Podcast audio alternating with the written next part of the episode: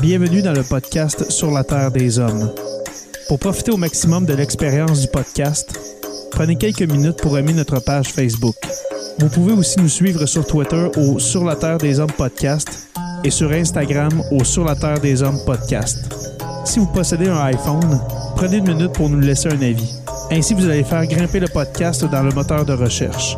Finalement, si vous voulez encourager Sur la Terre des Hommes et obtenir des épisodes exclusifs, vous pouvez contribuer monétairement sur la plateforme patreon.com. P-A-T-R-E-O-N.com. Recherchez sur la Terre des Hommes et pour seulement 2 par mois, vous y aurez droit. Le podcast peut désormais débuter. Bienvenue sur la Terre des Hommes.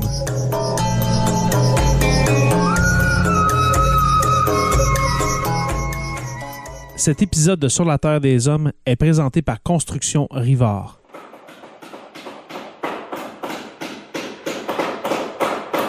La rénovation et la construction, ça passe par la science du bâtiment et de vraies maisons éco-énergétiques. Un des seuls en Abitibi-Témiscamingue qui construit des maisons Novo Climat et Prénet Zéro.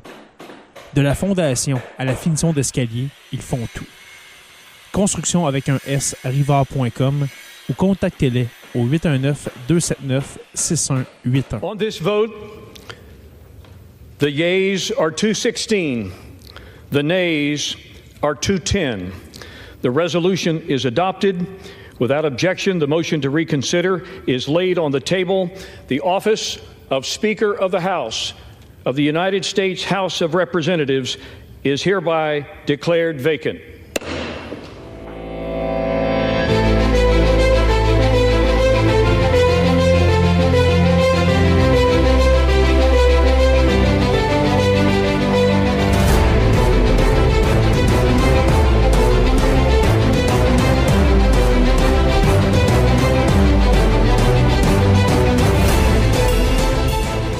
Bonjour à tous et à toutes et bienvenue à cet épisode 269 de Sur la Terre des Hommes. Mon cher Jonathan Saint-Prof, comment vas-tu? Hey, salut Jay, ça va super bien à part le- la gestion de commentaires haineux que j'ai à faire depuis 48 heures, sinon ça va, ça va super bien. Oui, j'ai lu aussi que dans tes classes, on te demandait à toi aussi des questions sur le conflit israélo-palestinien. hein? Oui, je vais répondre à mes élèves avec plaisir du mieux de ma connaissance, mais jamais je vais m'exprimer publiquement sur le sujet. là. Puis justement, peut-être en profiter, Jay, on pourrait prendre deux secondes pour dire Ouais, on ouais, fera ouais, pas vas-y. d'épisode sur ce sujet-là parce qu'on est loin d'être des experts. C'est très glissant aussi, c'est dur de, de déraper. Euh, c'est c'est facile à déraper plutôt, donc on va laisser ça à d'autres personnes. On va simplement euh, regarder ça de loin Ouais. avec notre œil attentif, mais on ne s'immiscera pas dans le dossier. Parce que c'est pas un conflit comme les autres. Hein? C'est pas un conflit comme, euh, mettons, le conflit euh, Ukraine contre la Russie. Tu m'as Mhm. expliqué, à- juste avant, ça fait quelques minutes, tu m'as expliqué que tu as déjà reçu des menaces pour t'être Ouais. sur ce sujet-là. J'avais déjà parlé du conflit israélo-palestinien il y a quelques années à cause d'une intervention de Donald Trump. Puis C'est des deux côtés, les gens, c'était direct aux menaces de mort. là. On saute même, tu on saute direct à cette étape-là quand Ouais. t'es pas dans la bonne équipe pour eux. T'es automatiquement un ennemi, donc c'est facile d'avoir des ennemis des deux côtés, peu importe ce qu'on dit. Donc, on va. Ouais. Ben, c'est dommage parce que notre podcast, c'est directement là-dessus. Tu sais, la Ouais. géopolitique, l'histoire. Il y aurait tellement eu de bons épisodes à faire, mais malheureusement, écoutez, euh, comme Joe, tu viens de, de si bien l'expliquer, on n'en fera pas à cause de ça. Moi, j'avais peut-être l'idée de faire des historiarums là-dessus, mais tu m'as dit euh, très poliment, non, garde. La- Non, la- non. Laisse, faire, laisse passer ça. Il y a des gens qui ont assez de connaissances et de capacités pour faire ce travail-là à notre place. On va garder nos sujets nichés et nos invités comme on a ce soir qui vont être pas mal plus intéressants, je crois. Exactement. Alors, ben, ben, justement, mon cher Jonathan, tu viens, euh, tu viens d'in- d'introduire euh, justement Valérie Baudouin. Comment vas-tu? Ça va très bien, vous? Oui, ça va très bien. Mhm. Oui. Oui, merci. Ça, je pense, euh, un peu comme toi, j'imagine que ça Oui. doit pas arrêter. De... En fait, depuis 2016, j'imagine Oui. que ça doit pas arrêter du tout.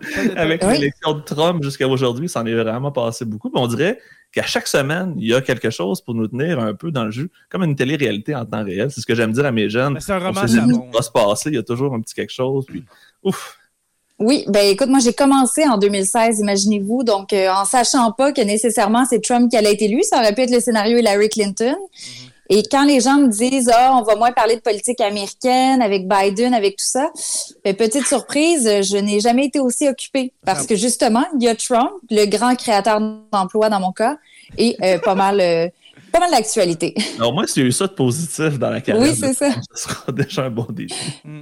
Est-ce que, est que, tu te sens comme une animatrice d'un de, show réalité, Valérie? Justement, c'est tellement un roman savon. On en a parlé dans notre première. Euh, euh, dans, notre premier épisode qu'on a fait ensemble, il y a, ça fait déjà 30 épisodes, je crois, l'épisode 239, mm. ça fait longtemps, c'est au printemps ou l'hiver dernier, mais comment tu te sens dans ce travail-là, toi, de, de, de, de commenter une, une, actualité politique américaine aussi déjantée? Parce que des fois, il n'y a rien de sérieux. Là. Tu te dis, qu'est-ce que je J'aime le mot déjanté, c'est littéralement ça. Vraiment, là c'est vraiment que c'est toujours historique. Hein. Je l'ai prétends de répéter ce mot-là, puis qui est rendu vide de sens parce qu'il y a toujours quelque chose de nouveau qui n'est jamais arrivé avant. Le sujet d'ailleurs d'aujourd'hui, sans vendre le punch, c'est quelque chose d'historique, de jamais vu.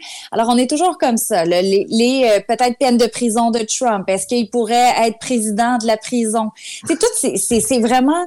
J'ai pas le choix de, de, répondre à plusieurs questions que dans que mon Dieu on dit il y a dix ans juste se poser cette question-là, c'est un scénario fiction. Mm.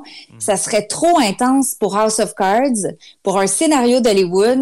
Euh, vraiment, la réalité, pour moi, elle a dépassé la fiction. Donc, oui, il y a du sérieux, mais parfois, c'est difficile de, de, tracer la ligne parce que c'est tellement exagéré que ça reste difficile à analyser là, tellement c'est tellement c'est gros là.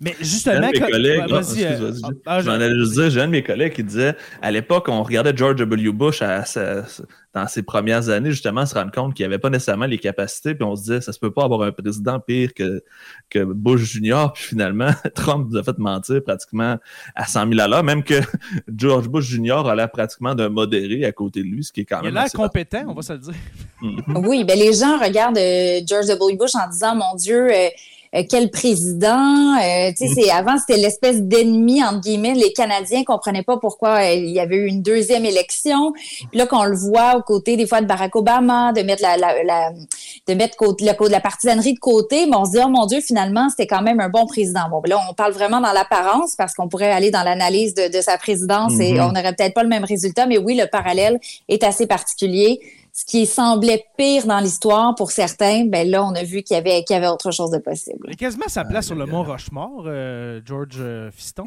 mais... mais ça serait bon, On pourrait s'en reparler. Ben oui, on pourrait s'en reparler. Un épisode sur George Bush, les années Bush, ça serait vraiment bon, ça. Uh-huh. Mais comme tu disais, Valérie, écoute, House of Cards là, a l'air vraiment d'un, comment je ça, d'un feuilleton, d'un petit feuilleton vraiment euh, light. Moi, j'ai décroché après la deuxième saison. Quand il a assassiné la journaliste, j'ai fait, ça n'a aucun sens. Mais finalement, je suis pas mal sûr que ça serait quelque chose de plausible, finalement je suis certain qu'on réécoute House of Cards puis on se dit, avec, avec les années qu'on vient de passer, les sept dernières années, on se dit, c'est pas si pire. Il aurait pu aller plus loin, mm-hmm. Kevin Spacey. ça n'a aucun sens. oui, exactement. Mm, euh, Valérie, pour ceux qui ne te, connaissent pas, ok, je ne sais pas s'il y a des gens qui n'écoutent pas la radio ou n'écoutent pas la télévision, euh, tu es une, ben, fond, une chercheure associée à la, chaire, euh, à la chaire Raoul d'Endurance sur l'Observatoire des États-Unis. oui, exactement. je l'ai bien dit? C'était parfait. J'ai pas trop bafouillé. Il s'est pratiqué, il le dira pas. Là, mais... ben, ça, fait, ça fait deux heures que je me pratique. Alors, euh, on s'entend, comme, comme, tu viens de dire, c'est ton quotidien, tu baignes là-dedans. Mm-hmm. Écoute, c'est euh, quasiment quoi, 12 heures par jour que ça ressemble à ben, quoi ton, horaire, mettons, là, euh, quotidien? Euh, ben, écoute, ce matin, ma première entrevue était à 7h20 ce matin. Et là, il est quoi, 20h? Et euh, bon, je travaille encore. Donc, c'est des, des, journées, des horaires atypiques, mais on est quand même, c'est quand même un bel horaire de travailleur autonome. avant, je faisais du 6 jours sur 7. Là, normalement, je fais du 5 jours sur 7. Alors, on est quand même une amélioration, mais je dois suivre l'actualité 7 jours sur 7 parce qu'on l'a vu. Euh, bon, justement, le sans rentrer dans le sujet, l'attaque du Hamas contre Israël euh, ce week-end, c'est arrivé quoi samedi? Alors là, c'est difficile de décrocher puis de, de, de, se fermer les yeux sur l'actualité. Mm-hmm. Donc, je, vais reprendre ça plus tard. Si tu reprends ça plus tard, ça va être. exact. Alors, c'est un, un travail de tous les instants, mais sincèrement, c'est une passion. Puis je, je fais mon travail de rêve. Là. Donc, j'ai rien à, rien à J'ai une petite parenthèse pour toi, Valérie, avec les, la débauche et la débâcle de Twitter est-ce que c'est plus difficile de faire ton travail? J'utilise moins. J'utilise moins Twitter. Euh, je trouve que c'est rendu un espèce de forum haineux. Mhm. Je l'utilise pour le travail à 100% Si je dis quelque chose sur ma vie privée, puis là, je parle même pas de vie privée, je parle juste, je veux un match euh, euh, de hockey ou de soccer ou quelque chose vraiment de général. Et là, les gens s'en mêlent. Une fois, j'avais dû euh, faire enlever une publication que je racontais m'être fait voler. Euh, puis on m'avait dit, ben tu le mérites parce que tu es une anti-Trump, puis parce que tu es une ci, puis tu es une ça. Alors, je trouve tellement qu'il y a eu une dérape. Alors, je suis moins sur, sur Twitter que j'étais, mais je l'utilise encore comme un fil de presse parce que les, les gens que j'ai à suivre aux États-Unis l'utilisent encore. Donc, c'est un outil qui est qui est essentiel. Est-ce que je l'utilise comme avant? Vraiment pas. OK. Puis est-ce que tu te rends compte que justement les gens que tu suis sont plus difficiles à aller, euh, aller chercher, qu'il y a moins de ces commentaires-là, qui sont de moins en moins vocaux? Ben, j'ai l'impression qu'ils sont enterrés par tellement d'affaires qu'on est en train de perdre le fil, justement. Mais c'est ça, j'ai pas le choix de faire des sous-listes. Hein. Vraiment, les listes de gens que je veux ah, suivre, c'est ce que je vais consulter. J'ai ma petite liste politique américaine parce que sinon, j'ai tellement de choses que j'ai pas le goût nécessairement de voir mm-hmm. ou je sais les gens que je vais aller voir. Fait qu'il faut que manuellement, là, j'écrive le nom de la personne pour aller voir. Fait que oui, c'est, c'est pas, pas idéal parce que c'est pas l'espèce de fil de nouvelles que j'avais normalement avec mm-hmm. vraiment. C'est celui qu'on s'ennuie, là. Mm. Exactement. Alors, c'est un petit peu plus de travail, mais euh, comme je l'utilise depuis plusieurs années, c'est, c'est possible pire que ça. C'est vraiment plus le, bassin de gens qui est, qui est sur Twitter que je trouve qui ah, que les, les, gens qui ont des discours plus extrémistes, on les entend plus, on les lit plus, mais vous comprenez ce que je veux dire, c'est c'est plus fort et ça c'est bien dommage. J'ai l'impression qu'il y a plus de il y a plus de juste milieu, un peu comme en politique américaine, hein. être modéré, être au centre, euh, c'est de plus en plus difficile pour moi. C'est une belle façon d'introduire le sujet. Juste, je te ah! laisse lancer ça parce que c'est littéralement ça. Les extrémistes MAGA ont pris le contrôle du Parti républicain. Ben, justement, parlons-en. Euh, parce que j'allais te demander, est-ce que tu es sur Threads? J'ai deux publications. Alors, en théorie, oui, mais ils étaient dans la même journée. Ben, Bonjour, euh, je, suis nouvelle et puis euh, on s'en va plus tard. Exactement. ben, justement, Valérie, écoute, l'actualité, comme on a dit en début d'épisode, ça, n'arrête pas hein, aux États-Unis. Euh, quand je t'ai approché pour, un, pour une deuxième collaboration, un deuxième épisode, c'était vraiment sur la destitution de Kevin McCarthy. Et puis là, écoutez, écoute, il y a eu les, le procès de Trump qui a commencé, il y a eu le, début de la guerre, de, de, cette guerre qui commence entre Israël et le Hamas. Écoute, on pourrait faire plein d'épisodes. Mais mhm. commençons par le commencement. Il y a une semaine, Kevin McCarthy a été destitué par, euh, par Matt Gates, hein, qui a proposé, il a, proposé la destitution et puis ça a été suivi par euh, les républicains? Ben, par sept autres républicains seulement. C'est ça C'est les démocrates, dans le fond, qui ont voté avec les extrémistes. Oui, ben, parce que les démocrates se disaient, juste pour faire un petit peu le, la, comment dire, la genèse de tout ça, c'est que Kevin McCarthy avait négocié avec les démocrates pour, pour euh, éviter ce qu'on appelle un shutdown, une paralysie du gouvernement fédéral, parce qu'aux États-Unis, ça revient année après année, qu'on vote pour le budget, c'est toujours une espèce de psychodrame compliqué euh, où on menace justement de pas avoir les fonds, on pourrait arrêter carrément de payer euh, euh, des employés fédéraux. Bref, il y a que quelques années, ça avait duré, je pense, une trentaine de jours. oui, 35 jours. quand même assez, assez important. Hein. Oui, 35 jours sous Donald Trump, c'était de décembre 2018 à janvier 2019, si je me trompe pas, là, dans la période des fêtes. Et ça, c'était le record, mais on avait eu peut-être une vingtaine de jours sous d'autres présidences. Fait que c'est quelque chose de relativement fréquent, euh, mais on avait réussi dans ce cas-là à négocier avec les démocrates. Pourquoi? Parce que justement, la frange la plus extrême du Parti républicain, la frange MAGA, mais surtout la frange qu'on appelle le Freedom Caucus, donc le, le, caucus de la liberté, là, c'est les gens qui sont plus à droite. Ça, ça a été formé euh, en 2015, donc c'est pas euh, c'est pas avec Trump nécessairement. Pour les centres du Tea Party, dans le fond. Oui, exactement. Donc, il y a une partie de gens du Tea Party qui se sont joints, des nouveaux élus. Il y a, beaucoup d'élus, je pense qu'ils sont une quarantaine en ce moment qui, qui, sont, euh, qui sont dans le Freedom Caucus, qui, qui, est très, très à droite. Sur 218, je me trompe pas, quand même... Oui, c'est ça, sur 200. Je pense qu'au total, ils sont un petit peu plus. Là. Je n'ai pas le chiffre en tête exact, là, mais, euh, mais pour avoir la majorité, le chiffre magique, c'est 218. Ça, c'est vrai, mais je pense qu'ils sont 222 ou quelque chose comme ça dans, dans le ah, caucus au total. J'ai pas le, je, suis désolée, là, je, mes. Non, c'est correct. Plus le chiffre pour mettre un, rapport de pourcentage. Ben, ils sont 435. C'est 435 membres au total. C'est pratiquement euh, moitié-moitié. il y a une mince majorité des républicains. Euh, donc, c'est pour ça que c'est si difficile à contrôler. Parce que si tu n'as pas ta majorité qui vote comme toi tu veux, quand tu es le président de la Chambre des représentants, tu C'est ça, tu es le leader. Et si, écoute, ça prend quoi, quatre ou cinq votes dans certains cas de gens du parti pour faire dérailler tout le plan? Ou juste des abstentions aussi, des fois. Hein. Oui, ben, quand tu votes présent, mais eux veulent même pas faire ça. Alors, ceux qui veulent pas du plan de McCarthy décidaient carrément de voter contre et ils ont dit à McCarthy, ben, tu t'entends avec les démocrates, mais tu vas voir la conséquence. Nous, on va t'éjecter de ton poste. Ça s'est jamais vu, ça s'est jamais fait dans toute l'histoire des États-Unis. Hmm. La dernière tentative, c'était en 1913. On est en 2023, si je me trompe pas, hein, c'est bien ça. Alors ça fait ça fait un bon petit bout. ça fait ben ça fait plus même que 100 ans là. Ben ça, fait 110 ans euh, que ça que ça s'est pas produit. Puis la dernière fois c'était un échec. Il avait même pas réussi à justement euh, euh, faire démissionner, à mettre à la porte le, Speaker of the House qui est le président. Euh, donc pour revenir un peu sur là, j'ai fait une grosse parenthèse là-dessus, mais mais Matt Gates qui fait partie du Freedom Caucus a dit à Kevin McCarthy, ben voici, je vais me venger. Et il a réussi à le faire parce que les démocrates ont dit, ben vous, c'est votre affaire, on va pas voter pour Kevin McCarthy pour l'aider. Vous êtes ben les républicains. Nous, on en a un leader chez chez les démocrates qui s'appelle King Jeffries. Pourquoi est-ce qu'on voterait pour Kevin McCarthy? Quand Kevin McCarthy a décidé de faire un procès en destitution, euh, ben, en tout cas une enquête en destitution contre Joe Biden? Euh, il est, avec Donald hein? Trump. Euh, malgré, malgré tout ce que Trump a dit sur lui, il est encore fidèle jusqu'à la fin, jusqu'à la tombe. Oui, Donald Trump avait dit, je le cite, que Kevin McCarthy avait vu la lumière. Hein, qu'il avait, avait vu la lumière parce qu'il l'avait critiqué après l'attaque du 6 janvier 2021, l'assaut du Capitole.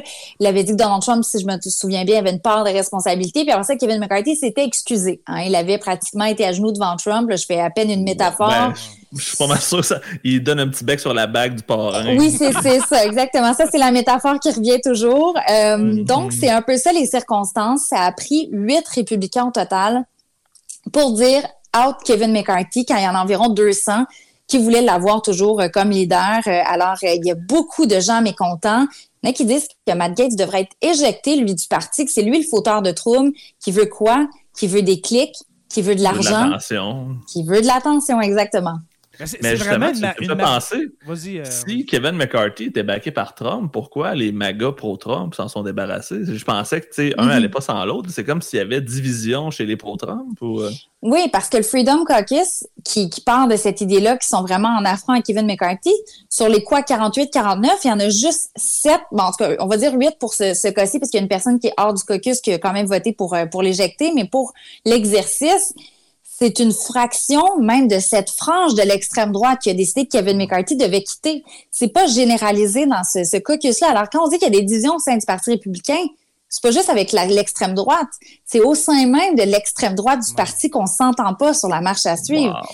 Et pourquoi les gens se disent c'est pas le temps de le faire? Et Trump avait fait le même calcul pourquoi est-ce qu'on chicane entre républicains quand là, c'est le temps d'attaquer les démocrates? Justement, de faire un front commun contre les démocrates avec une élection qui s'en vient. Et aux États-Unis, c'est pas tout le monde qui est familier avec le système électoral, mais la Chambre des représentants, ils sont en élection à chaque deux ans. Donc, les 435 membres vont être en élection en même temps que Biden et Trump, si c'est ce duo-là qui, qui s'oppose. Donc, il y a un calcul politique j'ai l'impression qu'il n'a pas été fait parce que les, élus républicains modérés, là, ils sont pas bien positionnés pour être élus quand on voit qu'on centre déchets. Hein. Mais il y en a qui commencent, je te, dirais, là, cette semaine, j'en ai entendu, là, qui ont commencé à sortir un petit peu de leur coquille en disant que Matt Gates, euh, c'était le vilain dans l'histoire, euh, que ça avait pas de bon sens. Et là, il y a même l'espèce de spectre de Kevin McCarthy qui redevienne, lui, président de la Chambre. Wow! ça serait tellement n'importe quoi. Parce que là, ça, montre vraiment, ça montre vraiment, Valérie, que ce parti-là est devenu ingérable. Depuis le départ de Trump, c'est ingérable. comment, que le, comment que la Chambre des représentants fonctionne, c'est impossible pour les républicains de contrôler la Chambre des représentants quand ils sont majoritaires. Si je comprends bien. Parce qu'il y a, une frange de huit personnes qui, qui foutent le trouble. Mhm. Il aurait pu être même cinq et avoir le même résultat. Ça veut dire que ça prend vraiment pas beaucoup de gens. Et ça, c'est en raison de, la, vague rouge qui a été inexistante aux élections de mi-mandat en novembre dernier. Euh, on s'attendait là que les républicains allaient vraiment écoute, moi j'appelais ça, c'est même pas un mot français, mais j'appelais ça la vaguette républicaine. Tu sais, on, est, on était très loin du raz de marée. tu sais, c'est la petite vague du lac là, quand, quand il y a du vent. Là. Alors, c'est vraiment ça. sur le lac. C'est ça. On est, on est très loin d'un tsunami, d'un raz de marée, toutes les expressions qu'on peut imaginer. Donc, le fait d'avoir une si petite euh, euh, minorité, si on est capable de tendre la main aux démocrates, d'aller négocier, mais on n'est plus là-dedans. On est tellement dans les extrêmes que même quand on décide de faire du d'être bipartisan, de, s'entendre entre deux équipes opposées, ça fait pas l'affaire des autres. C'est comme s'il fallait plus jamais juste s'aider. Mais mm. les électeurs américains, ce qu'ils veulent, c'est que ça fonctionne le gouvernement. Puis mm. la beauté pour moi du système américain, c'était justement cette espèce de consensus. On n'a pas la ligne de parti comme on peut avoir au Canada, au Québec. Euh, des John McCain, des justement Joe Biden quand il était sénateur, le nombre de fois qu'il a dit, ben je vais aller parler à mon adversaire politique pour qu'on trouve un juste milieu, c'était fréquent. Aujourd'hui, quand tu fais ça, ben c'est un suicide politique. Incroyable. 100% Incroyable. Puis, mm. les, les conséquences, mettons, là, on enlève le président de la Chambre. On, on, a vécu un peu ça là, il y a quelques semaines avec le président. Avec Anthony Rota. avec Anthony Rota au, Canada. On n'a pas eu de, président de, Chambre pendant quelques jours. Là. Non, on en a eu. On avait déjà un remplaçant. Je pense que c'est un gars du Bloc, si je ne me trompe pas, là, qui a pris une semaine de, remplacement. Mais il y, avait déjà quelqu'un dans le collimateur. Il n'était pas, là officiellement, je veux dire. Il était vraiment là comme, euh, comme substitut. C'est un remplaçant. Là. Mais aux États-Unis, comment ça fonctionne? Parce que là, en ce moment, on est mardi le 10 octobre. Il n'y en a pas, là.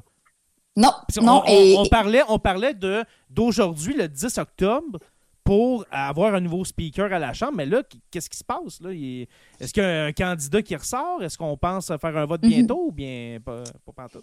Ben, ben, présentement, juste pour faire le parallèle avec le Canada, puis je suis vraiment pas la spécialiste du système canadien, mais la chose que je peux dire, c'est que c'est très symbolique au Canada ce rôle-là, tandis qu'aux États-Unis, c'est un rôle de pouvoir. Dans l'ordre de succession, et bon, il y a Biden, si Biden décède, c'est Kamala Harris. S'il arrive quelque chose à Kamala c'est le président de la Chambre qui est numéro 3. Là. Alors, tu es deuxième dans l'ordre de succession aux États-Unis. C'est toi qui décides de l'agenda. Si tu veux pas passer un projet de loi, tu ne le passes pas. On n'en parle pas. On va même pas faire le débat toi qui décides s'il y a une enquête en destitution, c'est un poste extrêmement prestigieux avec beaucoup de pouvoir. Alors ça, c'est la première des choses. Et là, on a eu un, on a un président par intérim. Euh, un président par intérim, on n'a jamais vu ça dans ce contexte-là. C'est pas une démission, c'est vraiment quelqu'un qui se fait montrer la porte. Donc là, le président par intérim, il n'a pas été élu.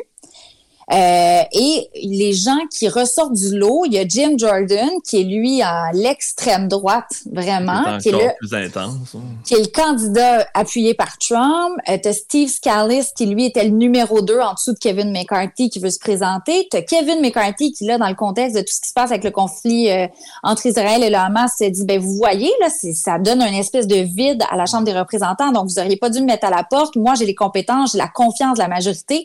Donc, redonnez-moi le pouvoir si c'est ça que vous souhaitez. Et au même moment où on se parle, ils sont en conférence, en rencontre, en forum, je ne sais pas comment le qualifier, où ils vont débattre et faire un espèce de premier vote demain matin pour voir en privé si quelqu'un ressort. Parce qu'on ne veut pas avoir l'humiliation d'être en direct à la télé pendant 15 tours de vote comme la dernière fois, ou 20, ou 25, ou 30, avant d'élire quelqu'un. Donc, on va essayer d'avoir un consensus avant. Est-ce que ce consensus-là va se réaliser? pour l'instant, non. C'est pas très positif. Je vais très, très long shot. Imaginons justement que le, bordel continue. Est-ce que des modérés républicains pourraient faire l'affront d'aller lire euh, Hakim euh, Jeffries? Jeffries, exactement, pour justement déjammer le système? Ou... Ben, je pense qu'à moins que c'est des gens qui sont pas en réélection, là, qui prennent leur ben, retraite. Oui, ouais, c'est vrai. Parce que j'ai l'impression que ça reste quand même un affront. Est-ce que c'est des gens qui veulent se déclarer indépendants, qui veulent peut-être joindre le Parti démocrate, des espèces de, de transfuges en plein mandat, on en voit parfois aux États-Unis? mais à l'envers. Oui, c'est ça. Ou euh, une, Kirsten Cinema qui est rendue indépendante du côté du Sénat. Tu sais, ça, c'est des possibilités. Mais est-ce que c'est ce que je vois? Euh, bon, je pense pas. Est-ce que plutôt ça pourrait être un un Kevin McCarthy qui revient au pouvoir temporairement. Mais là, on a tout fait ça pour rien. Sinon, si je peux rentrer dans, le concret pour donner vraiment un exemple aux gens de l'effet, euh, en parallèle avec le conflit israélo-hamas, euh, c'est on n'a pas de président de chambre élu. Ça veut dire que dans des séances où on donne de l'information classifiée, on ne savait même pas si le président par intérim pouvait assister aux rencontres. Parce que c'est pas écrit à nulle part. Parce qu'il n'est pas élu. Fait que c'est quelqu'un que, que Kevin McCarthy a mis sur un bout de papier pour dire voici la personne que je veux par intérim. Est-ce que lui, Biden, va lui donner toute l'information, mais c'est dans un contexte où tu as besoin du président de la Chambre qui est informé sur ce qui se passe, sur les services de renseignement, sur le mouvement des troupes, pour pouvoir après prendre des décisions dans les comités ou autres. On peut pas faire ça. On peut même pas signer de déclaration pour dire, exemple, on condamne les actions de Hamas. Ça se fait pas. On peut pas approuver de budget pour l'Ukraine, pour le gouvernement américain, pour si on va envoyer de l'aide militaire à Israël. Oui, la Maison-Blanche peut faire une partie du chemin, mais sinon, tout est bloqué. Alors en ce moment, tant qu'on n'a pas résolu ça, c'est complètement gelé tous les travaux à, la Chambre des représentants. Et ça, c'est l'exemple pour moi le plus concret que la démocratie américaine, ça ne va pas bien. Et à l'international, quand il y a une crise comme ça mondiale et que les États-Unis sont même pas capables de régler ça entre eux, c'est pas très bon. Non, ça donne la. Oh, vas-y, excuse. J'allais dire, je suis en train de réfléchir, puis je me dis, est-ce qu'il a fallu le Trumpisme pour se rendre compte de tous les problèmes qu'il y avait dans l'appareil démocratique américain? Dans le sens que, comme tu, comme tu viens de le dire, Valérie, un président de la Chambre des représentants n'est pas obligé d'être un élu. Moi, ça me sidère quand tu viens de dire mm-hmm. que c'est la troisième personne en pouvoir aux États-Unis pas obligé d'être élu. Fait on va en parler là, bientôt. Il y a des gens qui disaient Donald Trump comme président. Mhm. Ça n'a aucun maudit bon sens. Fait euh, un non-élu peut avoir les pouvoirs, autant de pouvoir que quasiment que la, vice-présidente. Dans le contexte qu'on a euh, présentement avec un Joe Biden de 80 ans, on ne sait jamais ce qui peut arriver dans les prochains mois, prochaines années avant l'élection. Donc, il pourrait arriver une situation exceptionnelle qui ferait encore plus euh, loufoque que ce qu'on a présentement.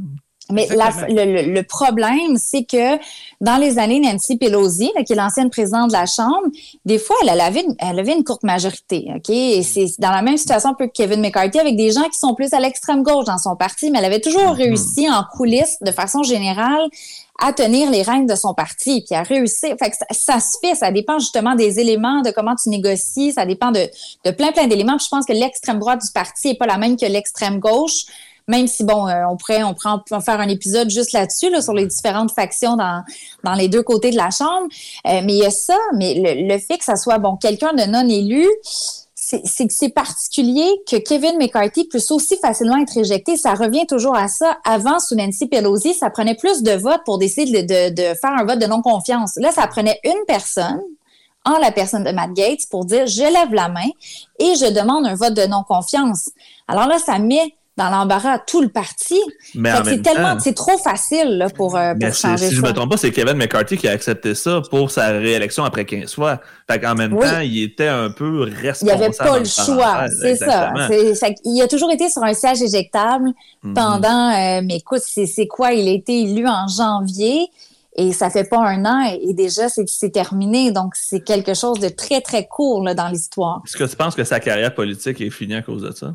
Parce que j'imagine que c'est le genre de gars qui devait avoir des ambitions plus que simplement être le président ben, de la Chambre. Euh, je pense pas. Euh, au début, on, croyait qu'il allait démissionner. On croyait qu'il allait pas être en réélection. Et honnêtement, c'est que c'est de l'opportunisme ou, opportunisme ou autre, mais ça a donné une deuxième vie à sa carrière, ce qui se passe dans le conflit entre Israël et le Hamas. je reviens toujours un peu à ça parce que c'est vraiment ça dans l'actualité cette semaine, parce que lui s'est dit, ben c'est mon Dieu, je démontrais à tout le monde à quel point c'était une mauvaise idée de m'éjecter du parti. Donc, il redevient important. Il a demandé d'avoir des conférences de presse comme s'il était encore président de la Chambre. Et les journalistes y vont. Et c'est normal, c'est un réflexe. Et c'est ça reste Kevin McCarthy. Alors, pour lui, il surfe un peu sur cette vague-là pour l'instant. Et il y a des gens qui ont dit, peu importe le nombre de candidats que vous allez me présenter en privé, je ne vote pour personne d'autre que Kevin McCarthy. Alors, on peut retourner ça de tous les sens qu'on veut. Je vois pas de solution, à part s'il y a des gens qui pilent sur leur orgueil et sur leur conviction pour dire ben là, on se range tous du côté du même candidat, même si ça n'avait pas notre affaire à 100 parce que là, il faut agir pour le peuple américain puis pour. Unité. Et, la paix mondiale, entre guillemets, là, dans, dans, leur euh, analyse de la chose. Jordan comme, comme, président pour la paix mondiale. Ouais. Ouais, bon, ben écoute, euh, je sais pas mon scénario nécessairement, mais. Est-ce que tu peux en parler un peu justement de Jim Jordan? Parce qu'on on entend beaucoup son nom, mais il est quand même assez méconnu. Mais Jim Jordan, c'est lui qui a fait faire des cauchemars aux démocrates et qui doit leur en faire faire encore. Euh, c'est la personne qu'on voyait le plus euh, pendant les deux procès en destitution de Donald Trump, qui était le plus frontal, qui essayait de détourner l'attention. Euh, c'est quelqu'un qui parle beaucoup de Hunter Biden, qui parle beaucoup des liens avec Joe Biden. C'est lui qui est dans le comité judiciaire. Alors, il y a quand même une position qui est très, très importante et il est très près de Donald Trump. Il fait partie des gens qui voulaient pas certifier la victoire de Joe Biden. Oh. Il faisait partie des gens qui ne voulaient rien savoir de dire que c'est Biden qui avait gagné l'élection, qui croit et croit peut-être encore que Donald Trump a gagné. Donc, c'est dans la frange la plus extrême du parti. Kevin McCarthy a l'air d'un petit modéré comparé à Jim Jordan. Et pourtant, et pourtant. Exactement. Alors, c'est vraiment ça un peu le, portrait de Jim Jordan. Alors, les gens au centre du parti qui sont dans des... Parce que ça reste toujours un point de vue d'élection. Mm. Tu es dans une circonscription où les gens sont plus au centre, qui vont voter pour un républicain, mais pas un républicain MAGA. Un républicain, on se comprend, Make America Great Again. Ils vont voter pour un républicain euh, qui est raisonnable. Un Mitt Romney. Euh, oui, un peu, c'est ça. Puis Mitt Romney, à une certaine époque, on le trouvait extrême. tout, est, tout change avec les, avec les années. Effectivement. Euh, mais les gens qui sont en danger dans des circonscriptions qui peuvent aller autant aux démocrates qu'aux républicains, est-ce que pour eux, d'avoir un leader qui est Jim Jordan, qui va couper, par exemple, l'aide à l'Ukraine, qui va décider de couper dans plusieurs programmes, qui va dire on, on, coupe dans les dépenses du gouvernement de 30% sinon on s'entend pas pour un budget. Euh, ça va être difficile à, gérer parce que si tu as beau à même avoir une majorité qui te suit coûte que coûte au, à la Chambre des représentants pour voter un budget, mais ça doit passer au Sénat, mhm. qui est à majorité démocrate, et ça doit passer sur le bureau du président, qui doit le signer, qui est démocrate. Qui a un droit de veto. donc, si tu n'es pas quelqu'un qui est capable d'être un peu au centre, comment est-ce que tu peux gouverner dans les circonstances, c'est, encore une fois, pas pour être pessimiste, mais impossible. Parce qu'il y a des chances d'être élu président, lui, Jim Jordan, ou euh, on en parle? Euh, je pense très faible. Je pense qu'il va faire beaucoup de bruit. Est-ce que si Donald Trump se mouille un peu, euh, bon, menace certaines personnes, on pourrait avoir plus de votes de son côté, mais pour moi, dans mon analyse, je pense que c'est une très mauvaise nouvelle pour les républicains si c'est Jim Jordan, parce que ça va mettre beaucoup de républicains en danger. Euh, et ça, c'est une bonne nouvelle pour les démocrates. Donc, pour eux, d'avoir Jim Jordan, oui, ça va être difficile à gouverner, mais ils savent que ça peut aider pour la on, parle de ça, c'est quasiment mafieux. Moi, j'en reviens pas. On dirait mafia. On, parle du, du Parlement aux États-Unis, la Chambre des mhm. représentants. On dirait qu'on parle d'une mafia. Ça n'a aucun bon sens de, penser qu'il peut y avoir des représentants en danger, de menaces de l'ancien président qui, normalement, qui, est plus supposé d'avoir de mhm. pouvoir sur son parti parce qu'il n'est plus là. Il y a de l'influence quand même. C'est incroyable. Et qui, et qui est dans cinq procès en même temps aux procédures judiciaires. chefs d'accusation. Ouais, exactement. En plus d'un procès au civil. Alors, tu sais, c'est déjà là, à la base, on est dans le quelque chose qui est irréel et qui, qui est du jamais vu. Mm, exact. Là, Valérie, je veux parler de ce, de ce sombre personnage. Quel. Ah, ah Pour ceux qui ne voient pas la photo, on a une photo de Matt Gates. Faites une recherche Google pour aller voir. Euh, de qui on parle, c'est. Je pense que c'est le, le modèle typique de la personne à qui je ferais jamais confiance dans la vie. tu vois, il a vraiment l'air du, du, neveu préféré à Donald. Tu sais, vraiment, là, son. il ressemble à un de ses fils. Il ressemble un peu à, de, à Donald Junior. Ah, à Eric, un peu aussi. Ouais, oui, Eric, c'est vrai. C'est peut-être un clone. Mais. mais... C'est peut-être un enfant illégitime de Donald. Exact. Écoutez, l'habillement, pour ceux qui sont en podcast, écoutez, l'habillement, c'est vraiment typiquement MAGA. On dirait vraiment un, petit. Euh, c'est ça, un, petit Trump. On va dire ça comme ça. Comment tu pourrais nous le décrire, Matt Gates Qui est-il, Valérie? C'est qui ça? C'est un élu républicain de la Floride. Euh, qui a des aspirations politiques qui vont au-delà de la Chambre des représentants. Et ça, c'est la chose la moins subtile, je dirais, dans sa, dans sa personnalité parce que euh, il a déjà dit, Donald Trump a déjà dit qu'il pourrait faire un bon gouverneur de la Floride et lui a dit merci, monsieur le président, parce qu'il l'appelle encore comme ça. Merci, papa. C'est quelqu'un qui aime les, caméras, qui aime l'attention médiatique. Puis les images, si les gens ont suivi tout ce débat avec Kevin McCarthy, on le voyait au centre avec des téléphones, des micros, des caméras qui l'entourent et il, semblait un poisson dans l'eau. Euh, c'est c'est vraiment quelqu'un qui est dans le mouvement MAGA, donc Make America Great Again, je le répète euh, qui ne croit pas que Joe Biden c'est le président légitime, qui croit que les démocrates sont des communistes, des socialistes qui vont mener à la fin de l'Amérique, à la, perdition. Euh, donc, il y a un discours très extrême. Et c'est quelqu'un, bon, dans le, côté, je veux dire, positif, il se vante d'avoir aucun argent de lobby aux États-Unis. Hein. C'est vraiment, là, lui, il prend l'argent de personne. Alors, quelle bonne façon d'amasser des fonds aussi que de décider de partir une croisade contre le président de la Chambre et d'être sur toutes les chaînes d'information. Oui, et sur Twitter, bon, il mettait un lien, un peu comme Donald Trump, pour dire bon, tout le monde m'attaque, euh, ils ne sont pas d'accord avec mon choix de vouloir remettre en jeu la position de Kevin McCarthy. Donc, faites des dons à ma campagne. Alors, lui, il a reçu des milliers et des milliers de dollars de cette façon-là. Euh, alors, pour lui, il y a beaucoup d'aspirations politiques. Il est très euh, très arrogant dans sa façon de faire aussi, très assumé. Il a l'air de ça. c'est pas quelqu'un de facilement manipulable, alors euh, qui, qui, croit ses convictions, qu'elles soient les bonnes ou non, c'est pas à moi de juger. Puis vous pouvez comprendre que mm. c'est bon, c'est quelqu'un qui qui ne fait pas l'unanimité aux États-Unis, loin de là, mais qui va faire peut-être l'unanimité dans une frange très très à droite euh, qui aime ce genre de politicien.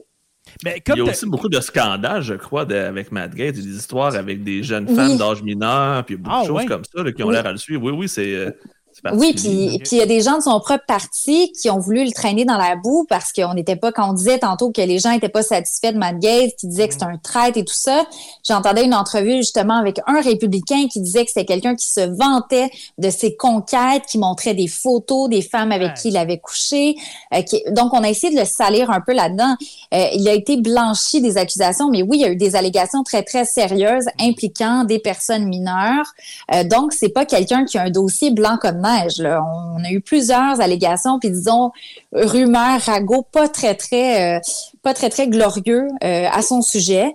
Euh, donc ça c'est le personnage de Matt Gates. Mais comme tu dis, il y a, même plusieurs personnes de, son propre parti qui voudraient le mettre à la porte, tellement c'est un paquet de troubles. Mais il est dans l'aura de Donald Trump. Oui, oui, puis lui, il dit, puis on ne saura jamais peut-être le fond de l'histoire, que Donald Trump lui a téléphoné, que même si Donald Trump, bon, peut-être en public, disait non, euh, ne, délogez pas Kevin McCarthy, Matt Gates laisse planer le doute que Donald Trump était d'accord avec cette stratégie-là de l'éjecter. Alors, qui dit vrai? On le saura peut-être jamais, mais euh, oui, il a décidé d'agir de cette façon-là et, on imagine qu'il a toujours le respect de Donald Trump dans ces circonstances-là. As-tu, as-tu Valérie, des échos? Euh, parce que je sais, tu vas, tu vas quand même aux États-Unis souvent. As-tu des échos des républicains? Là, je parle des, élus et aussi, surtout, des, euh, électeurs qui sont euh, plus républicains. Est-ce qu'ils sont tannés de, de, ce. Il y a un commentaire justement ici, un, le soap, un soap américain. Mm-hmm. Est-ce qu'il y en a qui sont tannés de tout ça, le, Trumpisme, MAGA, etc., de, ce bordel-là, de ce chaos qui est en train de s'installer aux États-Unis? Ben, chez les républicains, là. Oui, ben je pense qu'il y en a beaucoup parce qu'il y en a qui votent pour le Parti républicain l'expression, c'est le Parti républicain de nos pères. Hein. C'est, l'expression qui est utilisée beaucoup. Là, je fais la, traduction directe en français. C'est ça, le the, Republican Party of Our Fathers et tout ça. On, ils répètent souvent ça, les politiciens, en parlant de l'époque de Reagan, par exemple, où c'était du conservatisme fiscal. On était plus à droite au niveau économique, euh, mais que c'était des gens qui n'étaient pas à l'extrême au niveau social. Que c'était pas, oui, il y a toujours une proximité aussi avec la religion, mais qui est de plus en plus grande. Juste le dossier de l'avortement. Mm c'est un dossier qui nuit aux républicains énormément. Mm. Les gains des démocrates, c'est en raison du côté extrême du Parti républicain, en raison des décisions les plus extrêmes. Alors, la population républicaine, qui, qui vote républicain, euh, sont pas d'accord avec tout ce qui est plus extrême. Le problème, c'est que les gens ne veulent pas plus de Joe Biden. Alors, ils ont beau être tannés et mm. chialer et de dire euh, on aimerait peut-être avoir quelqu'un d'autre. Ça reste qu'ils savent que c'est Donald Trump qui risque d'être le nominé et que Joe Biden, pour eux, c'est pas question de, le, faire élire. Alors, c'est une situation où Joe Biden soulève pas du tout des passions, euh, bon, chez les démocrates, chez certains seulement. Euh, est-ce qu'il va aller chercher des électeurs républicains modérés? Peut-être, des indépendants, peut-être. Et on faut jamais oublier aussi qu'il y a 35% des gens qui votent du côté républicain qui sont des membres justement MAGA. Donc, quand on est plus dans le, le côté même secte, hein, culte, c'est des gens qui, peu importe ce qui va se passer, pas pour ridiculiser les, les, électeurs républicains, je parle vraiment d'une frange précise, mm. qui peu importe ce que Donald Trump va dire, c'est de l'art. C'est la vérité. Oui, oui, tout à fait. Mm. Mais comme tu as dit, c'est quand même inquiétant. C'est un gros chiffre, là, on s'entend, 35% mais mhm. ça reste une minorité encore de républicains. Oui. Tu parlais de, Joe Biden, Valérie. Est-ce que les démocrates sont en danger avec Joe Biden à la prochaine élection, peu importe qui va être le candidat républicain? Est-ce que ce serait un mauvais calcul de le laisser continuer à être un stratège démocrate, exemple? Ben, ils sont dans une situation euh, un peu impossible parce que Joe Biden, grâce à lui, en quelque sorte, il n'y a pas eu justement la vague rouge. Parce que hmm. Joe Biden prend tellement pas de place que c'est à l'avantage des démocrates. Parce qu'il laisse le Congrès faire le travail. C'est pas une présidence comme Donald Trump qui était omniprésent. Il se mêlait de tout. Non. Alors, il y a du positif et du négatif là-dedans, puis on pourrait en parler longtemps parce que bon, il parle pas beaucoup aux médias, il est pas super présent, bon, pas très, très vigoureux, très sur le terrain tout le temps.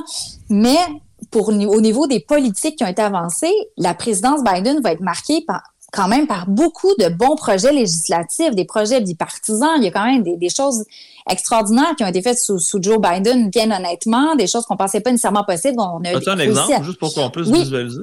On a réussi à s'entendre dans le dossier des armes à feu. Euh, bon, c'était pas, on n'a pas interdit les armes d'assaut, rien, mais ça faisait au moins 20 ans qu'on n'avait pas réussi à avoir un projet de loi bipartisan qui a passé, justement pour avoir que ça soit un peu plus difficile d'acheter des armes. Un background check, là, oui, Est-ce que c'est parfait? Pas du tout. On n'est pas très loin là-dedans. Euh, aussi, on a réussi à voter un projet, euh, le euh, Inflation Reduction Act, pour les énergies vertes, pour les voitures électriques, pour réduire l'inflation, pour le budget. Ça prenait les votes républicains. Donc, on a quand même réussi à s'entendre sur beaucoup de projets comme ça qui sont très lourds, qui sont très gros. Ça, c'est quelques exemples que je peux, je peux mentionner. Euh, mais Biden, si on y décide de dire, ben, je vais pas me présenter, j'ai 80, je devais être un président de transition, donc je vais respecter ça. Oui, il l'avait dit. Là, il, va avoir... hein? il avait dit qu'il était. oui. Ben, François Legault avait dit qu'il faisait juste un mandat aussi. Hein, fait que... ouais, tu prends un goût pour voir. Ben, je pense que oui, pour vrai, ça doit être ça. Il doit avoir, une fois assis sur la chaise, ça doit être plus dur de la laisser aller. Et après ça, tu as une guerre interne au sein du Parti démocrate pour qui va être le, successeur. Parce qu'en théorie, c'est Kamala Harris qui était, on la voyait, bon, la prochaine peut-être présidente des États-Unis, la première femme quand finalement sa cote de popularité est plus basse que celle de Biden. Elle est invisible. On dirait qu'on ne la voit pas, Kamala Harris. Euh, moi, je, me souviens de 2020, quand Biden a été élu, là, on voyait Kamala Harris, la manière que euh, à l'avant-plan. Elle, était à l'avant-plan, puis tu sais, elle va être là pour Joe Biden, elle va, ça va être son bras droit. On dirait qu'il on dirait qu'elle a été tassée, euh, Kamala Harris. Pourquoi que, euh, on est en 2023, c'est dans un an, quasiment jour pour jour les, les, élections là, américaines. Qu'est-ce qui se passe avec Kamala Harris? Comment ça se fait qu'on la voit pas? on dirait qu'elle est tout le temps en arrière de Joe Biden. Elle parle pas, mm-hmm. elle se prononce pas. Pourquoi? Euh, ben, premièrement, je pense que sa façon de faire, euh, de s'exprimer sur certains dossiers, ça passe pas aussi bien auprès des électeurs qu'on aurait pensé. Hein. C'est comme s'il y avait un manque de naturel dans certains dossiers. Elle a eu des dossiers difficiles aussi, comme le, tout ce qui est la question de la migration illégale, les, migrants illégaux ou, euh, irréguliers. Et, exactement. Alors, pas tant à la frontière, mais de dire qu'elle va aller euh, au El Salvador, elle va aller au Guatemala, elle va aller ailleurs dans des pays d'Amérique latine pour aller expliquer aux gens, euh, bon, venez pas aux États-Unis, euh, faire des politiques. C'est une patate chaude politique. Il y a personne qui veut avoir ça nécessairement parce que c'est sûr, pardonnez-moi l'expression, que tu vas te planter. C'est sûr que tu te plantes. C'est une crise, la frontière. C'était une crise sous Obama, sous Trump. C'est pas quelque chose qui va se régler facilement. Euh, dans le dossier justement de l'avortement, j'aurais pensé l'avoir un peu plus, un dossier des femmes, tu sais, c'est quelqu'un de très à gauche quand même dans certaines politiques. On l'a pas vu tant que ça. Alors j'ai pas vraiment d'explication à 100%. On dit qu'elle est confiée peut-être avec le, cabinet de Biden euh, et, le, rôle d'un vice-président c'est déterminé par le président. Il n'y a pas de code pour dire quel dossier tu prends, quel rôle tu ah. joues. Euh, Barack Obama a bien utilisé Joe Biden parce que Joe Biden était c'est pas à dire, mais c'était l'homme blanc plus vieux qui est au centre, qui va rassurer, parce que moi, je suis le jeune afro-américain qui a un nom qui inquiète, qui sonne mm-hmm. pratiquement, les gens disaient que c'est un terroriste. Là, je suis à peine de raccourci. C'était vraiment ça. Le mot Hussein, c'était littéralement. Ça faisait peur. C'est ça, c'est plate à dire, mais c'est vrai d'avoir le, bon grand papa blanc. Oui. Euh, c'était un choix judicieux quand on y repense avec du recul. C'était le meilleur choix que, Barack Obama pouvait faire, justement pour légitimer ses décisions. Regardez, si Joe Biden, qui est là depuis quasiment 40 ans, mhm. m'appuie, c'est que mes décisions sont bonnes. Mais de là à dire qu'on le met président pour un autre mandat, Aïe, aïe, aïe. Ça. ça l'amène à 86 ans. Admettons que Joe Biden, en, 2024, est réélu. À la fin de son deuxième mandat, ça l'amène à 86 ans. Oui. Je ne veux pas faire d'âgisme. Il me semble que je le dis souvent dans, le podcast. Mais en même temps, c'est. Mais c'est vrai. Il y, a, il y, a, quand même des capacités qui vont diminuer avec l'âge. On se le ben, cache pas. J'ai 40 ans puis je perds la mémoire, imagines-tu, mais j'en ai 85. Aujourd'hui, là, il a, fait un discours, justement. C'était la première fois qu'il se, euh, se prononçait sur le, conflit euh, ben, israélo-palestinien, mais euh, plus Israël contre la Hamas. Puis, tu sais, tu le vois vraiment qu'il lit le téléprompteur mot à mot. Puis, mm-hmm. il, il, semble qu'il n'y a, plus l'air là. Il, il y a quelques semaines, quelques mois, là, quand il était à un rassemblement, corrige-moi Valérie, mais il cherchait quelqu'un qui est une sénatrice qui, était morte. Décédée. Tu sais, ça n'a pas de bon sens. Il est-tu mal conseillé? Ou bien il perd, ses repères? Il improvise trop, peut-être? Euh, c'est difficile à dire parce que, bon, on n'est pas dans le, quotidien de, Joe Biden. Je veux toujours être prudente parce que moi aussi, je ne veux pas faire d'agisme, mais tu as tout à fait raison de dire c'est naturel, hein, c'est le cycle de la mm-hmm. vie. Le plus tu vieillis, ben plus il y a des risques pour ta santé. Tu pourrais être très, très en forme. Il y, a des, il y a des gens, il y a des 80 qui sont plus en forme que moi, puis il y a des 80 qui sont beaucoup moins en forme que moi. Tu sais, on s'entend, l'âge, c'est relatif pour certaines personnes, mais pour Joe Biden, on sent... États-Unis, la plus grosse job au monde, là. Pas du tout épuisant. Non, c'est ça. Tu dors très bien, des belles nuits complètes. Ah Pas de stress, un environnement tranquille de télétravail, ça, ça, va, ça va très, très bien, bien, bien facile. Promènes, tout le monde t'aime partout, tout le monde te dit bonjour, il n'y a pas de haine. une job pré-retraite avant, de, justement, avant de se retraiter. Non, c'est ça. Mais, mais oui, Joe Biden, il y a, il y a une inquiétude mm. et, et, je pense que la population américaine a aussi pas de confiance avec euh, justement le doute sur ses capacités parce que dès que le doute s'installe, c'est là que ça devient difficile, mais on est on est comme à mini moyenne. Les élections 2024, ça s'en ah, vient. Donc, si Joe Biden décide d'abandonner la course, qu'est-ce qui se passe? Il y a ça un an pour trouver un remplaçant. Et là, tu as des primaires à avoir. Les primaires commencent quand? En janvier. Alors, hmm. s'il veut changer d'idée, c'est pas mal là. sinon, ça va devenir hyper complexe. Et déjà, on voit les candidats qui se préparent à 2028. Et, et, c'est Gavin Newsom, le gouverneur de la Californie, ben c'est Gretchen Whitmer. C'est le gros nom présentement qui se tient debout devant euh, le gouverneur de la Floride. On a la, bataille des États du soleil présentement. C'est quand même c'est beau à voir d'une certaine façon parce que justement, ça montre qu'il y a une relève, je veux dire, encourageante entre parenthèses pour les démocrates mais 2028, c'est quand même dans six ans, donc il y a le temps d'avoir beaucoup de dommages depuis ce temps-là. C'est pas comme on pouvait dire, en, oh, excuse-moi, euh, en, plein mandat, on décide Biden prend sa retraite puis on refait une élection. C'est pas comme ça que ça fonctionne. ça, Biden ne peut pas dire je suis là pour une autre année puis après ça, ce que mort s'en suive c'est pas de même. Là. Mm. Ben, justement, comme vous dites, 2028, c'est encore loin. Puis juste, euh, juste on, revient pendant la pandémie, là, au début de la pandémie. Le gouverneur de New York, Valérie, comment ouais, Andrew Cuomo. Andrew Cuomo, qu'on voyait justement comme un successeur, euh, peut-être un, futur président des États-Unis, quelques mm-hmm. semaines plus tard, a été pris dans un scandale impossible. Tu dis, c'est vrai qu'aux États-Unis, ça peut aller très, très vite. Euh, tu peux passer de héros à zéro très, très, très rapidement. À moins que tu sois chez les Républicains, tu deviens héros des scandales. c'est ce que j'allais dire exactement. Ça dépend de ta couleur politique parce que. Plus que tu as de scandales chez les Républicains, ben, plus que tu as de chances d'être chef. des points au tableau. oh là là. Euh, le temps file, il reste à peu près une quinzaine de minutes à l'épisode. Je veux vraiment parler euh, prioritairement de l'Ukraine et puis euh, d'Israël. Premièrement, l'Ukraine, est-ce que tu penses, Valérie, qu'on va voter euh, pour cesser l'aide à l'Ukraine, tout dépendant du, du speaker qu'il va avoir à la Chambre? Ou, Oui. Ben, Je pense que ça va être de plus en plus difficile parce que autant il y avait, c'était quelque chose qui était bipartisan, qui faisait partie des rares sujets où on s'entendait d'un côté comme de l'autre. Hein. C'était quelque chose de oui, c'est ça, on sent la division. La division est beaucoup plus, euh, presque totalement du côté républicain. Là. Oui, quelques mm-hmm. petites voix démocrates remettent ça en question, mais les républicains, leur philosophie qui est un raccourci euh, épouvantable dans ce sens-là, c'est de dire, ben si on défend l'Ukraine pour l'aider à défendre ses frontières, ben pourquoi est-ce qu'on fait pas la même chose avec le Mexique? Quand c'est mhm. pas la même situation, là, c'est pas un conflit avec une guerre entre deux pays souverains, là, c'est, c'est pas la même chose. Donc, il y a ce raccourci-là qui est fait beaucoup pour justifier le fait qu'on veut plus donner d'aide à l'Ukraine. Si c'est Jim Jordan qu'on on mentionnait tout à l'heure, qui est le speaker, qui est le président de la Chambre, j'ai l'impression que ça va être encore plus difficile d'avoir des fonds. Et là, on rajoute un autre dossier Israël, c'était pas prévu la semaine passée qu'il y aurait Il y a une des guerre. qui vont s'en venir avec ça. Et Israël, c'est encore plus populaire, il fait encore plus consensus aux États-Unis au niveau de l'aide à apporter. si on faisait un sondage demain matin, vous voulez aider, c'est terrible de, de, penser comme ça. Vous voulez aider l'Ukraine ou vous voulez aider Israël?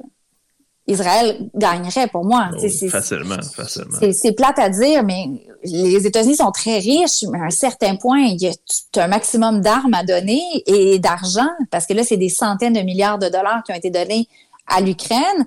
Est-ce qu'on est capable de faire la même chose du côté israélien? Premièrement, Israël n'a pas la même euh, puissance militaire quand même très importante. Quand même la bombe atomique aussi de son côté. C'est ça. Alors, c'est, ça va être très, très difficile parce que même pour ceux qui sont pour donner de l'aide à l'Ukraine, est-ce qu'on fait la même chose avec Israël? Est-ce qu'on donne la même... Euh, le même montant? Euh, il y a des gens qui se disent on préfère un espèce de, de package, pardonnez-moi l'expression, où on, on prévoit dans un seul vote l'argent à Israël, l'argent à l'Ukraine pour accélérer Pour que ça passe plus facilement aussi. Hein. Mais j'ai l'impression que ça aussi, ça risque d'être très, très difficile et pas faire consensus. Donc, mm. je, suis un peu pessimiste par rapport à, la situation. Est-ce que on va arrêter et couper l'aide à l'Ukraine? Non. Je, je pense que ça s'effrite. Est-ce que ça va vraiment euh, arrêter? Ça reste que la Russie dans l'esprit de beaucoup d'Américains, c'est encore l'ennemi. La guerre froide, c'est pas il y a si longtemps que ça. Ça alors pour, euh, pour beaucoup, euh, c'est l'ennemi. Mais justement, moi, j'ai l'impression que le grand gagnant dans tout ça, c'est Vladimir Poutine. La diversion israélienne, c'est un cadeau pour Vladimir Poutine. Et là, on va pouvoir même peut-être dire qu'il est impliqué de façon directe ou indirecte avec le mhm. gouvernement iranien, probablement. Mais c'est lui qui va avoir l'avantage dans tout ça parce que l'attention est détournée, les fonds risquent d'être détournés et peut-être même l'appui envers l'Ukraine risque de, diminuer à cause de ça. Donc, euh, je suis pas mal sûr que notre ami Vladimir a un mot à dire dans tout ça, malheureusement. En tout cas, un des hommes les plus nerveux en ce moment, là, qui doit tellement être mal, c'est Volodymyr Zelensky. Lui, en ce moment, il doit, tellement mal dormir, déjà qu'il dort mal depuis un an et demi. Il doit tellement être nerveux, justement. Si les États-Unis, admettons, qu'ils lâchent totalement l'Ukraine, avec une élection de Donald Trump, exemple, il va très radical. Oui, c'est fini. le, soutien principal, c'est les États-Unis encore en date d'aujourd'hui. Là, ça, ça veut dire après ça les pays baltes, la Pologne, il y a plein d'autres pays qui vont mm-hmm. commencer à avoir des sueurs froides. Si on arrête ah, d'aider l'Ukraine, c'est l'Europe de l'Est au complet qui est en, danger. et c'est toujours ça, c'est toujours ça la crainte, c'est de dire, et c'est le discours de Zelensky, quand vous nous, vous nous aidez, vous aidez pas juste l'Ukraine, vous empêchez aussi, vous envoyez un message à la Russie ou à n'importe quelle euh, force belligérante qui pourrait décider de dire ben nous on va pas respecter les frontières d'un pays souverain parce qu'on dit que ça nous appartient. On envoie un message à la Chine on envoie ben un message à, d'autres pays à bon l'espèce de d'axe du mal là tu sais que pour reprendre l'expression de, George, Bush, fils euh, il y a tout ça qu'on qu'on veut envoyer comme comme message aussi. Alors ça peut faire un effet domino assez rapide. Alors j'ai pas envie de penser, je vous avoue, à ce scénario-là parce qu'on a déjà Là, on a Israël, le, Moyen-Orient, on a toujours dit que c'était une poudrière, hein, que ça, prenait quelque chose, une étincelle pour que justement on replonge dans des conflits. Hmm. Là, on voit ce qui se passe. C'est très loin, à mon avis, d'être réglé. Euh, L'Ukraine, on n'est pas prêt non plus du tout de régler le conflit. Et là, je, vous fais un scénario catastrophe, on peut-être tous mal dormir. La Chine décide d'envoyer des navires à Taïwan. Ça serait le meilleur timing pour eux, ça serait le meilleur moment. Les Américains sont pris au piège en Ukraine, puis là, ils ont Israël. Personne n'aide la Taïwan, ça tombe dans l'espace de deux semaines. Merci, bonsoir. Et là, on est dans le scénario, et là, bon, je, je, je, suis vraiment scénario fiction, Troisième Guerre mondiale, l'Iran, la, la... Corée du Nord et la Corée du Sud, ça en donne à cœur joie. J'aimerais bien dormir, alors. je vais arrêter tout de, suite. Assez loin c'est ça. Parce que si on, pense, si on pense qu'il y, y, a une guerre en, en Ukraine, il y a une guerre en Israël, puis qu'il y aurait une guerre à Taïwan, c'est je sais pas qu'est-ce que ça prend plus Mais si on parle vraiment de côté de dictateur en chef, là, ce serait le meilleur timing pour Xi Jinping. Il n'y aura pas meilleur timing probablement pour le faire. Donc, pour vrai, c'est plausible comme théorie. On ne sait jamais ce qui peut arriver. C'est ça. Puis, je suis pas spécialiste de la Chine, donc je ne veux pas m'avancer trop, mais c'est sûr qu'au niveau économique, la Chine, c'est pas la même position que la Russie. Ils ont quand même besoin de faire certains échanges. Il y a une interdépendance. Mettre... C'est ça. Au niveau économique, qui me donne un peu espoir que ça n'arrivera pas. Euh, mais on sait jamais. Hein. On il y a tellement de gens qui ne croyaient pas que la Russie, on pensait que la Russie allait vouloir reprendre certaines provinces ukrainiennes, des régions seulement, qu'on n'allait pas juste rendre à la capitale, qu'on n'allait pas vouloir prendre d'autres territoires. Qu'est-ce qui est arrivé dès le jour 1? On a vu l'ampleur qui, qui, était jamais vue. Là. Dans le fond, les, seules personnes qui avaient réussi à prévoir ça, c'était les services de renseignement américains. C'était pratiquement seulement eux qui disaient au effort, faites attention. Israël, là, on voit que c'est un échec des services de renseignement. C'est ce que je m'en allais dire. C'est pourtant un des services les plus euh, financés dans le monde, le fameux Mossad. Ils vont avoir mhm. des comptes à rendre. Ou, comme plusieurs personnes le disent, Benjamin Netanyahu est le grand gagnant dans tout ça parce que sa politique guerrière a justement un belligérant. Parce que sans le Hamas qui est fort, Netanyahu aurait perdu des plumes qui étaient dans des scandales un peu partout aussi. Et, n'était pas l'ami de Biden. Biden euh, mm-hmm. disait qu'il y avait des comportements antidémocratiques, qu'il violait les droits de l'homme et tout ça. Donc, euh, il n'y a, pas beaucoup d'amis. Ben, Benjamin Netanyahu, il n'y a pas vraiment beaucoup d'amis dans en Occident. Là. Non, non, non. Euh, avec l'espèce de, pas d'alliance, mais la coalition euh, israélienne qui, qui, qui, a amené tous les. Qui est à l'extrême. qui est complexe aussi. Le ben, système politique israélien est encore on rentrera Pas, on rentrera pas là-dedans, mais, mais en ce moment, je pense qu'il y a plus d'alliés que d'ennemis dans, dans l'Occident, du moins, parce que bon, les gens appuient beaucoup plus euh, Israël dans, dans le contexte, parce que c'est face au Hamas. C'est pas on rentrera pas non plus dans, je vais pas me mettre le pied là-dedans, mais c'est pas, pas, le conflit israélo-palestinien comme on en parle depuis des années. C'est vraiment. Sentez-vous qu'on a envie d'en parler, mais on ne peut pas rentrer là-dedans.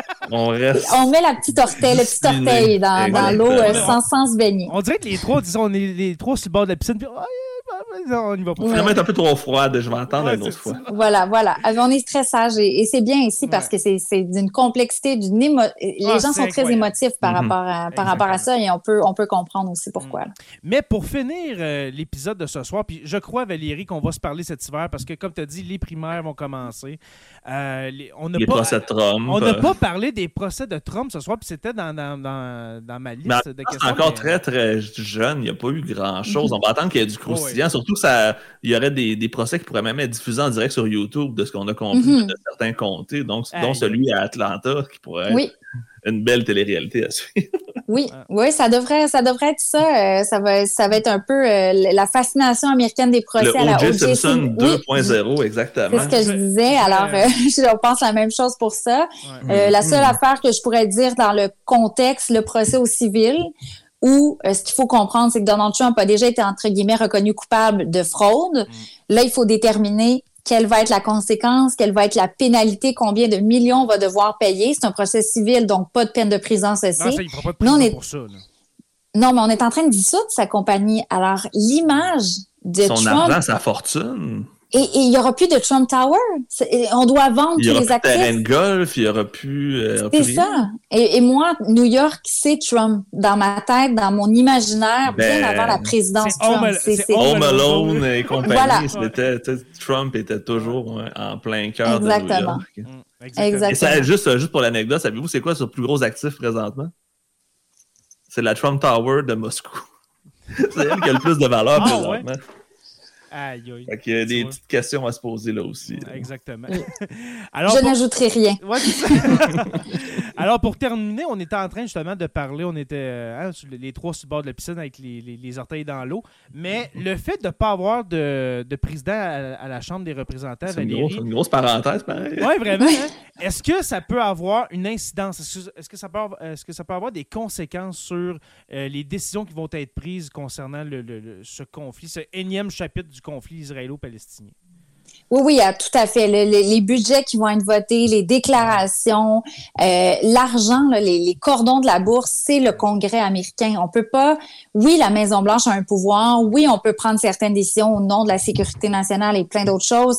Mais vraiment, si on veut débloquer des fonds humanitaires, on veut donner de l'argent pour que le gouvernement israélien continue de fonctionner, par exemple, ce qu'on a fait en, Ukraine, que certains systèmes fonctionnent, on a besoin de ça. Ce qu'on peut faire concrètement, sinon, c'est l'envoi. Euh, bon, là, il y a le plus grand porte-avions de la planète qui est en direction ou qui est arrivé là, tout près des côtes, justement, pour la démonstration de force. On a des gens des forces spéciales des États-Unis qui vont se rendre sur place pour aider euh, aux, aux prises d'otages. C'est des choses comme ça, mais pour ce qui est du politique, et du concret, on a besoin du président de la Chambre des représentants. Pour l'image. Et je vais faire une mini autre parenthèse. On n'a pas parlé du Sénat, mais il y a un sénateur, euh, euh, Tommy euh, Tuberville, j'ai un petit blanc de mémoire de l'Alabama pour son nom de famille, Tuberville, si je ne me trompe pas, qui lui, parce qu'il n'est pas d'accord avec le Pentagone qui rembourse les frais de déplacement des femmes qui veulent avoir un avortement. C'est vraiment une parenthèse.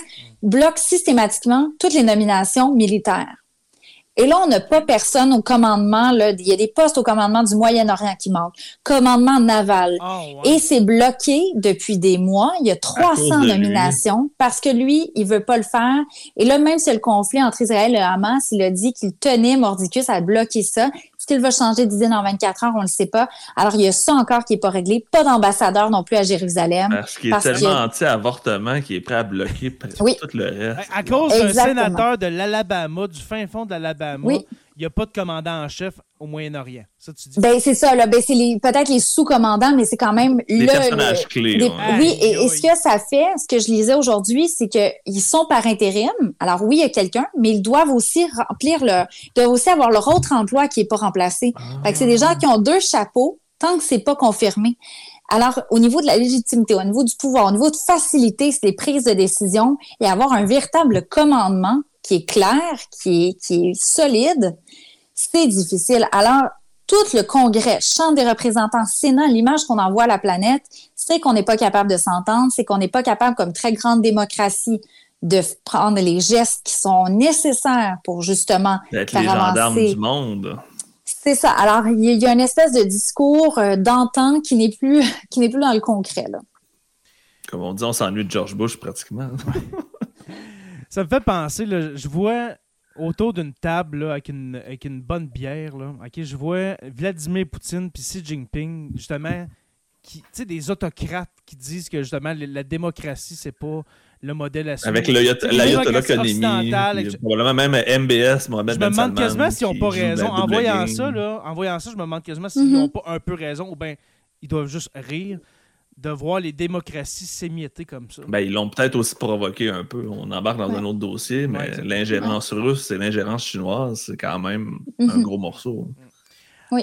Alors, pour terminer, Valérie Baudouin, est-ce que euh, les États-Unis sont, sont au bord du chaos politique, oui ou non? Oui. Pour tout ça, oui, OK. Je vais dire oui, c'est rare que je dise mais du chaos, bon, il y a un petit chaos, il y a un très gros chaos, mais je pense qu'il y, y, a une phase de crise politique qui est enclenchée. C'est pas l'Armageddon, on s'entend. Non, mais en espérant que ça se règle rapidement. Mais je pense que oui, on va avoir une petite période chaotique, à moins d'un petit miracle. On en a déjà vu, on n'est pas au bout de nos surprises en politique américaine, mais je pense que c'est une période qui est difficile euh, par rapport aux, années précédentes. C'est un nouveau défi euh, pour la démocratie américaine. Hmm.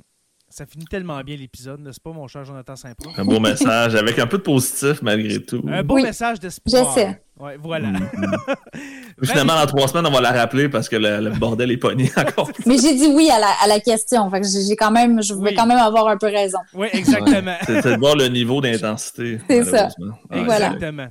Valérie Baudouin, merci beaucoup de ta participation, de ta deuxième participation sur la Terre des Hommes. C'est toujours apprécié de te recevoir, ma chère. Merci. merci de ta générosité.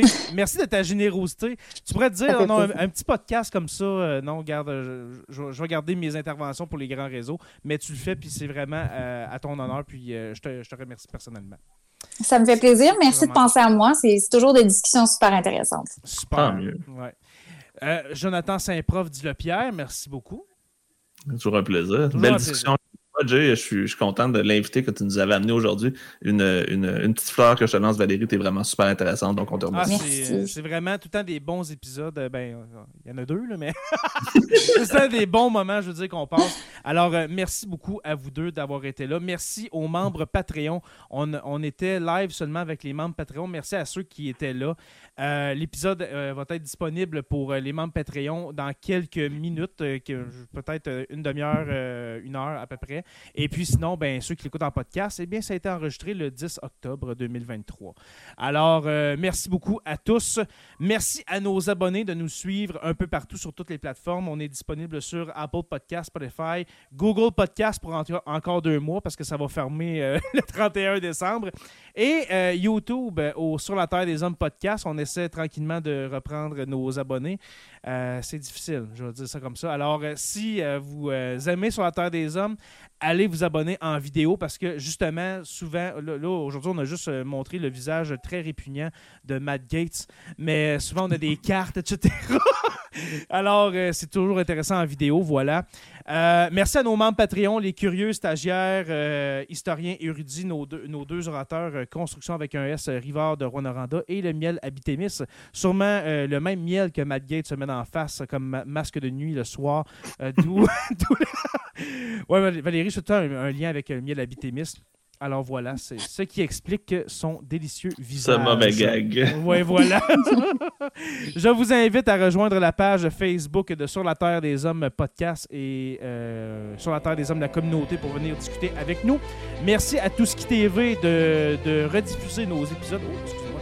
De rediffuser nos épisodes le dimanche à 18h. Alors, si vous voulez euh, écouter ou réécouter euh, l'épisode, c'est sur Twitch, sur Tout TV à 18h. Sur la Terre des Hommes est une présentation des éditions Dernier Mot. N'oubliez pas qu'à tous les jours, nous écrivons l'histoire et on se revoit la semaine prochaine pour une autre page d'histoire de Sur la Terre des Hommes. Salut tout le monde!